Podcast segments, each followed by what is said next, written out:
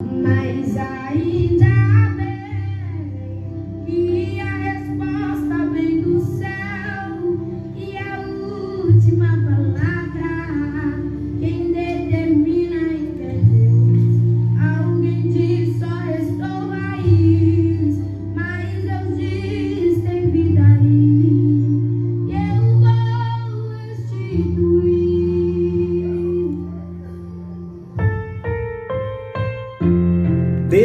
bom o tempo todo e o tempo todo Deus é bom.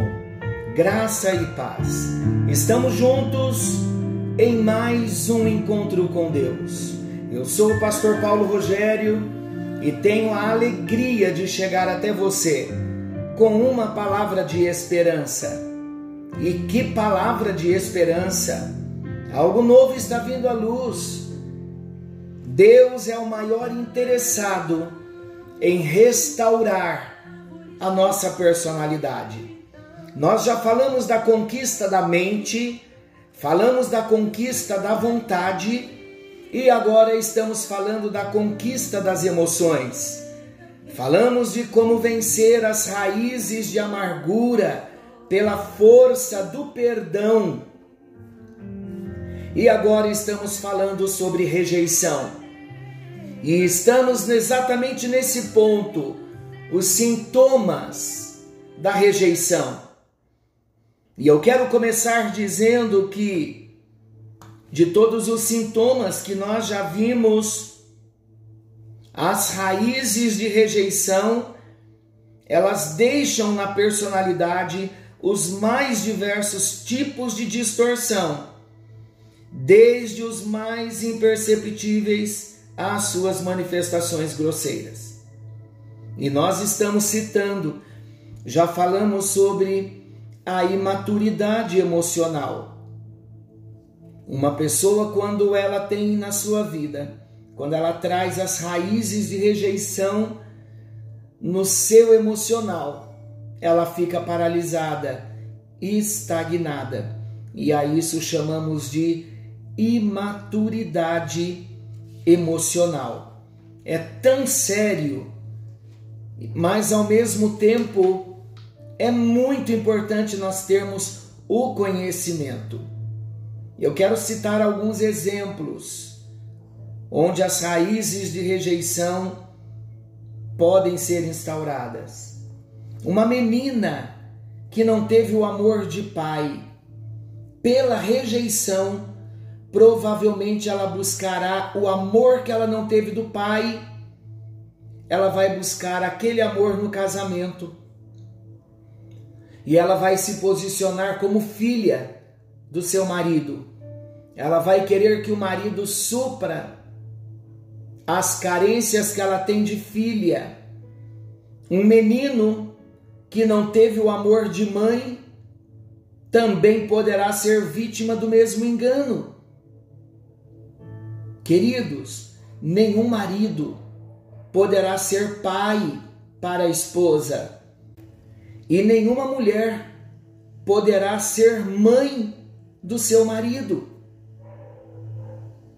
Os cuidados que uma criança indefesa exige dos pais não poderão ocorrer no casamento, são papéis distintos. O amor a aceitação e a aprovação são necessários à maturidade emocional. E se isto faltou, bem podemos estar diante dos sintomas de imaturidade emocional. E o que fazer? É impossível voltar-se ao passado para um recomeço. A solução é uma cura para esse passado de rejeição a fim de que o crescimento seja retomado. Prevenimos que não é algo instantâneo. Novos hábitos de pensamento terão que ser formados. Mas em Cristo Jesus, a cura é uma certeza. Glória a Deus por isso. Um tipo de amor aspirador é outro grave sintoma. Ninguém consegue preencher tal tipo de amor, nem a família, nem os amigos. E esse amor, esse tipo de amor, ele se caracteriza por uma excessiva dependência emocional que leva a pessoa a tentar sugar do outro toda a atenção e amor, sem contudo nunca se satisfazer, pois essa é uma atitude doentia. E isso se agrava muito no relacionamento entre cônjuges, marido e mulher, se agrava muito também no relacionamento entre amigos.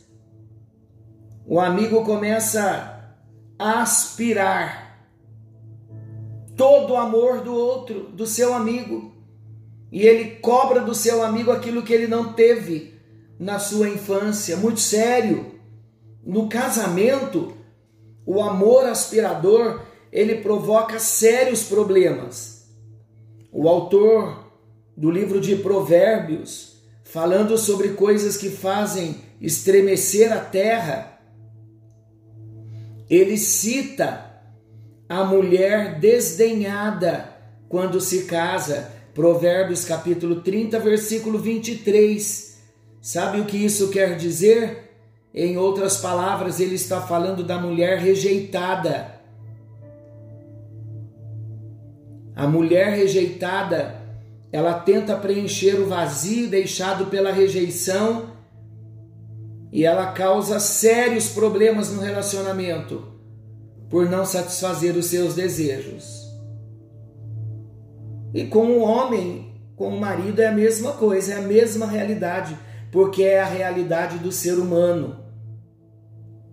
É como se o marido dissesse para a esposa: Eis-me aqui, com todas as minhas carências emocionais, com todo o vazio para você preencher.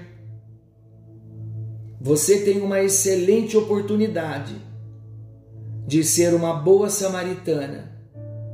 Por outro lado, a esposa também diz: Eis-me aqui, com todas as minhas necessidades afetivas com todo o meu vazio e fome insaciável de amor e atenção.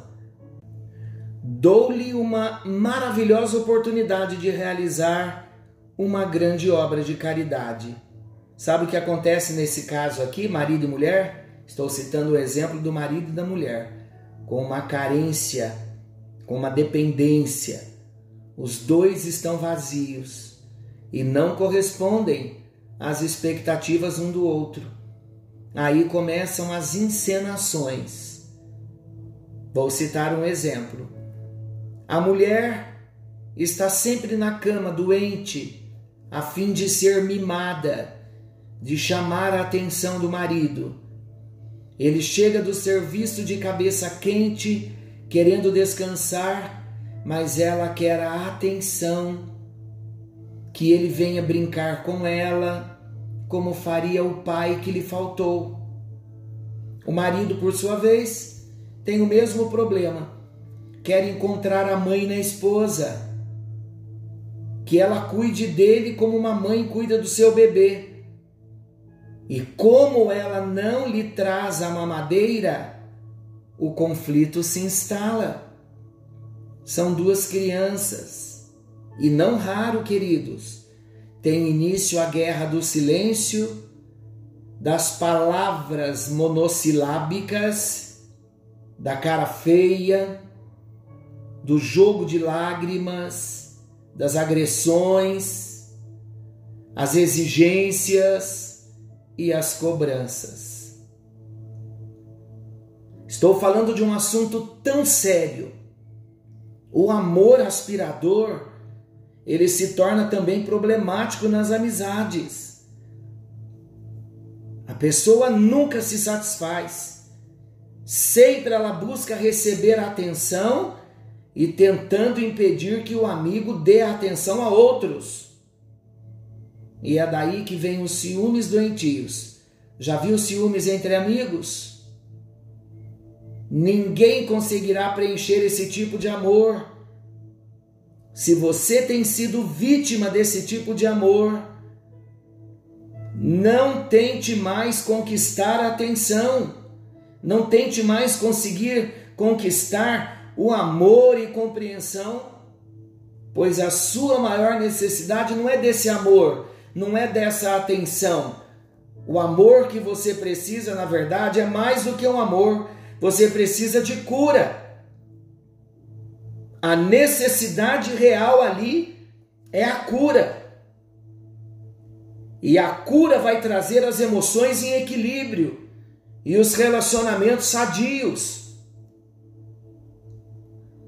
Queridos, é, é triste, é duro dizer, mas nós estamos nos confrontando com o espelho da palavra que nos revela verdades.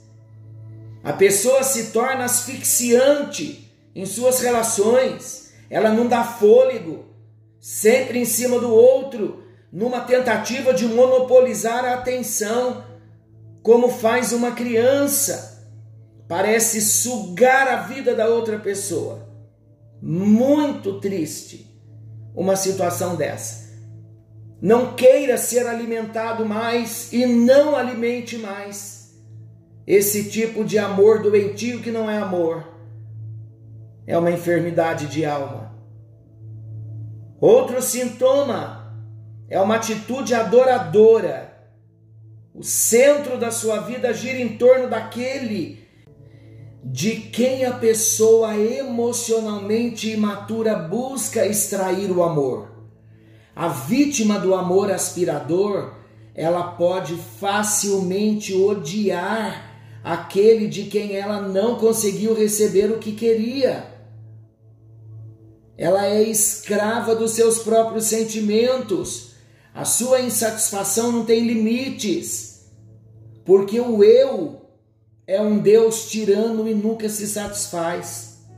Se alguém se tornou vítima de tal coisa, o caminho não é a busca de preencher um vazio impreenchível, mas o caminho é receber cura para essa terrível doença da alma. Pessoas com uma história de relacionamentos quebrados têm caído na tragédia do amor aspirador. É importante sabermos e encararmos essa realidade para não sermos vítimas do amor aspirador, que por trás são as raízes de rejeição, são os sintomas da raiz de rejeição. Vamos nos atentar para algo muito importante. Alvos e coisas também não podem preencher o vazio. Atrás de uma busca exagerada de coisas, pode bem se esconder uma raiz de rejeição. A pessoa está procurando preencher uma falta que nem sempre sabe de quê.